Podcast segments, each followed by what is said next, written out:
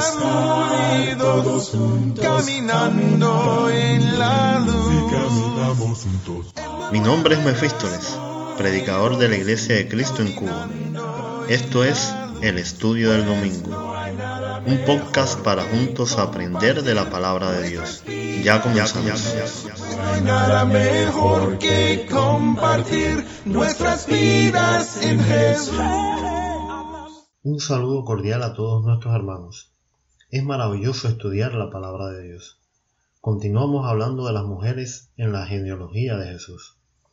Hoy le toca el turno a una que me ha dado un poco de trabajo valorar. Dice Mateo. El rey David engendró a Salomón, de la que fue mujer de Urías. Mateo capítulo 1 y verso 6. El propio evangelista no dice su nombre, nos dice, de quien fue esposa de Urías el Eteo, un soldado fuerte y leal como ninguno al rey y al pueblo de Israel. Bexabé, una mujer hermosa que unos ven como el talón Aquiles del rey David y otros como la pobre mujer que fue abusada y luego restaurada. La Biblia nos expone los hechos tal cual y nos muestra las personas como son. Si no tuviéramos esta historia, David nos parecería casi un hombre perfecto. No queda claro cuánto de la culpa le correspondía a Bexabé, pero inocente tampoco es. Así que, sin más preámbulo, hablemos un poco sobre esta mujer. Se ha dicho mucho que David no debía estar tan ocioso. Esto es cierto. La mente vacía es caldo de cultivo para el diablo. Al parecer no podía dormir la siesta y se pone a dar paseítos por la terraza del palacio que al ser más alto le brindaba una buena vista de la ciudad. Bexabé es otra que no mide la consecuencia de sus actos. Se estaba bañando en su terrado. A esa hora supuestamente todos duermen, lo que como ya sabemos, nada es absoluto. David la ve. Ella es una mujer joven y muy hermosa. Era muy conocida al parecer. El rey no disfrutó de la vista solo mandó a llamar a sus criados para que le dijeran quién era esta israelita. ¿Era un pecado estar mirando y ver a esta mujer bañándose? El pecado está en no apartar la vista y en recrearse lujuriosamente en lo que veía. Más aún cuando le dicen que era una mujer casada con uno de sus mejores guerreros, Urías el Eteo. Esta es una advertencia para nosotros. Por muy fuerte que nos sintamos, si alimentamos los deseos de la carne, ésta va a prevalecer y llevarnos a la muerte.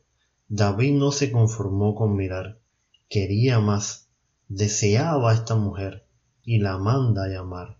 Y envió David mensajeros y la tomó y vino a él y él durmió con ella. Luego ella se purificó de su inmundicia y se volvió a su casa. Su esposo era un buen hombre.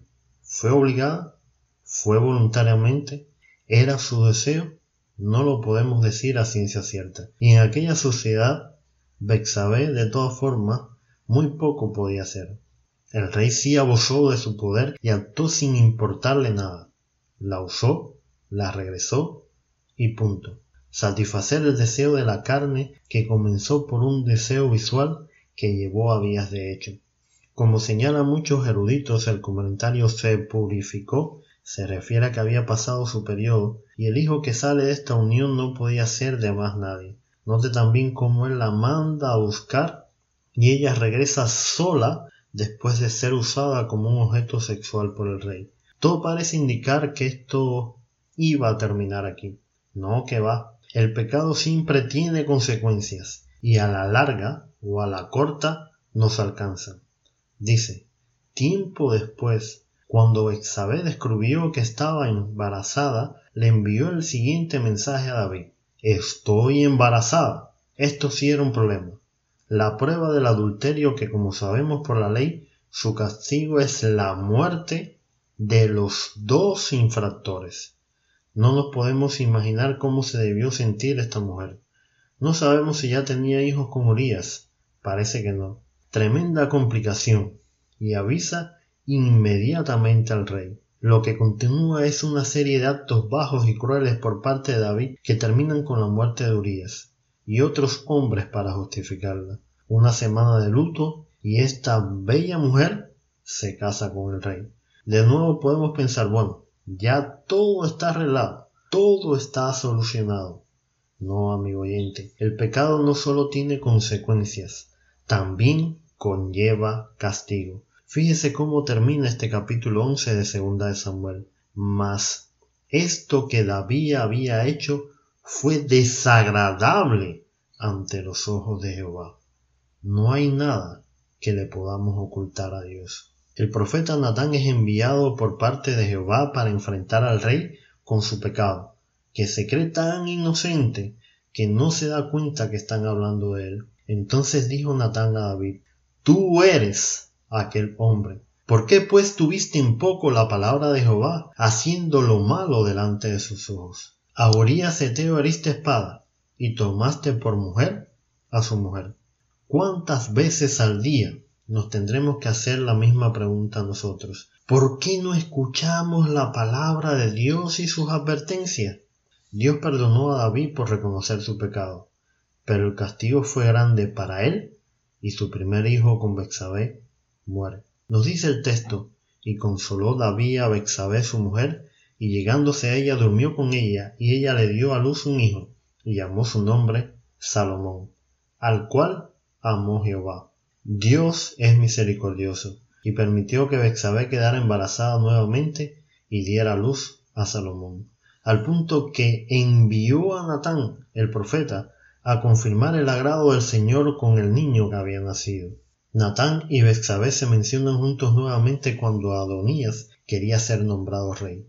Los dos se ponen de acuerdo para confirmar a Salomón como el legítimo rey de Israel.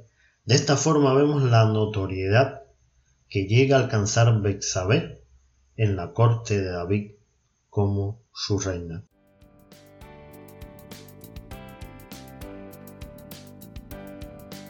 Usted escucha el estudio del domingo. Lo invitamos a que visite nuestra página web compartiendoestudio.gorpress.com.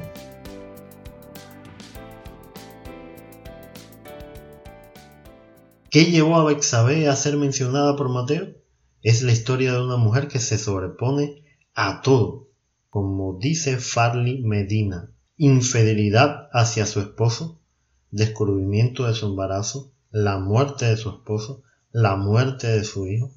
Es cierto que hizo algo imprudente, como nos puede pasar a cualquiera de nosotros, y esto nos salga caro como sucedió para ella. Es una historia de la misericordia de Dios y la restauración. El Señor permitió que tuvieran más hijos, y uno de ellos, Salomón, se sentara en el trono de Israel.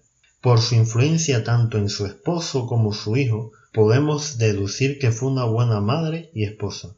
No se le hace ningún otro señalamiento que nos indique otra cosa. Y esta es su principal enseñanza para nosotros. Todos nos podemos equivocar y pecar, sufrir las consecuencias y el castigo por esto. Aún así, Dios nos puede perdonar, restaurar y utilizar para hacer grandes cosas. Bendito sea el Señor por todo esto.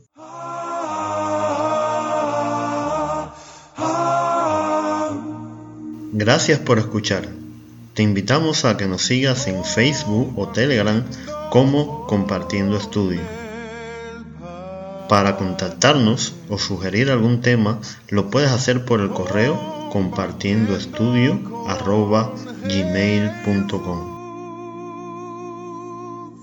Hasta un próximo episodio. El Señor esté con nosotros.